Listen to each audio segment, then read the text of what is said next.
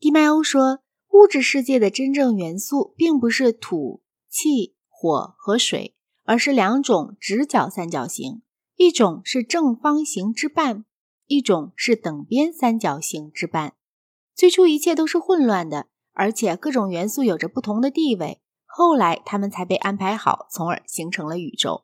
但是当时神是以形和数来塑造它们的，并且从不美不善的事物中把它们创造的尽善尽美。上述的两种三角形，据他说乃是最美的形式，因此神就用它们来构成物质。用这两种三角形就能构造出五种正多面体之中的四种，而四种元素中每一种的每一个原子都是正多面体。土的原子是立方体，火的原子是四面体，气的原子是八面体，水的原子是二十面体。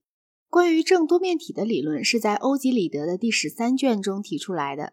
在柏拉图的时候，这还是一种新发现。这一理论是由泰亚泰德完成的。泰亚泰德在以他的名字命名的那篇对话里，看来还是个非常年轻的人。按照传说，他是第一个证明了只有五种正多面体的人。并且他发现了八面体和二十面体，正四面体、八面体和二十面体的表面都是等边三角形，但十二面体的表面则是正五边形，因此就不能够用柏拉图的两种三角形构造出来。因为这个缘故，所以他就没有用它来和四种元素联系在一起。关于十二面体，柏拉图只是说神用以勾画宇宙的还有第五种的结合方式。这种话很混乱，并且暗示着宇宙是一个十二面体。但是在别的地方，他又说宇宙是一个球。五角形在巫术中一直是非常重要的，这种重要地位显然是来自毕达哥拉斯学派。他们称五角形为健康，并以它作为辨识他们团体成员的一种符号。它的性质似乎是得知于十二面体的表面是五边形的这一事实。而且它在某种意义上乃是宇宙的符号。这个题目很吸引人，但是很难肯定其中到底有多少是靠得住的。讨论过了感觉以后，蒂麦欧就进入解释人的两种灵魂：一种是不朽的，一种是有朽的。前者是创造主的神所创造的，后者则是众神所创造的。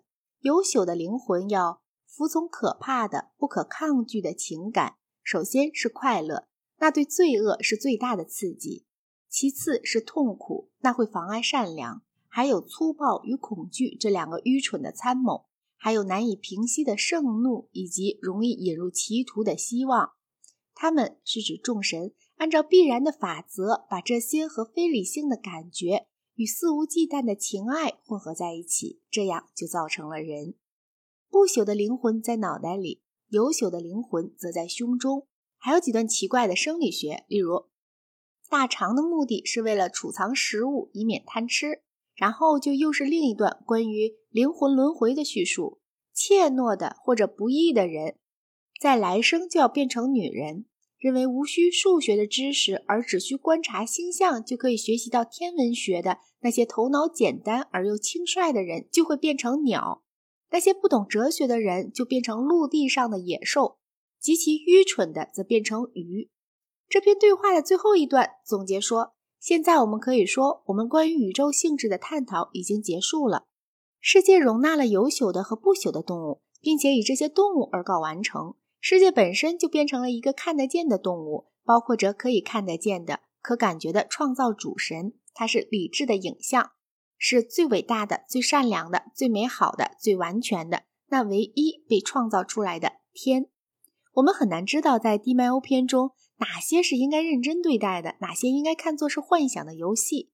我认为，把创造当作是从混沌之中造出秩序来的那种说法，是应该十分认真的加以对待的。四元素之间的比例，以及它们对于正多面体和它们的组成部分的三角形的关系，也应该如此。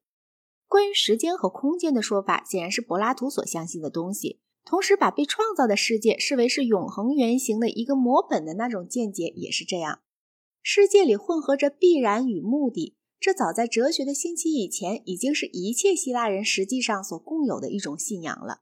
柏拉图接受了它，从而就避免了那个曾使得基督教神学感到困扰的罪恶问题。我认为他的世界动物的说法也是认真的，但是关于轮回的细节和论及众神的那部分，以及其他的不重要之点，则我认为只是插了进来，以便说明一种可能的具体内容而已。由于它对于古代和中世纪思想的巨大影响，所以全篇的对话，正如我已经说过的，都值得加以研究。而且这种影响也绝不限于它那幻想性最少的部分。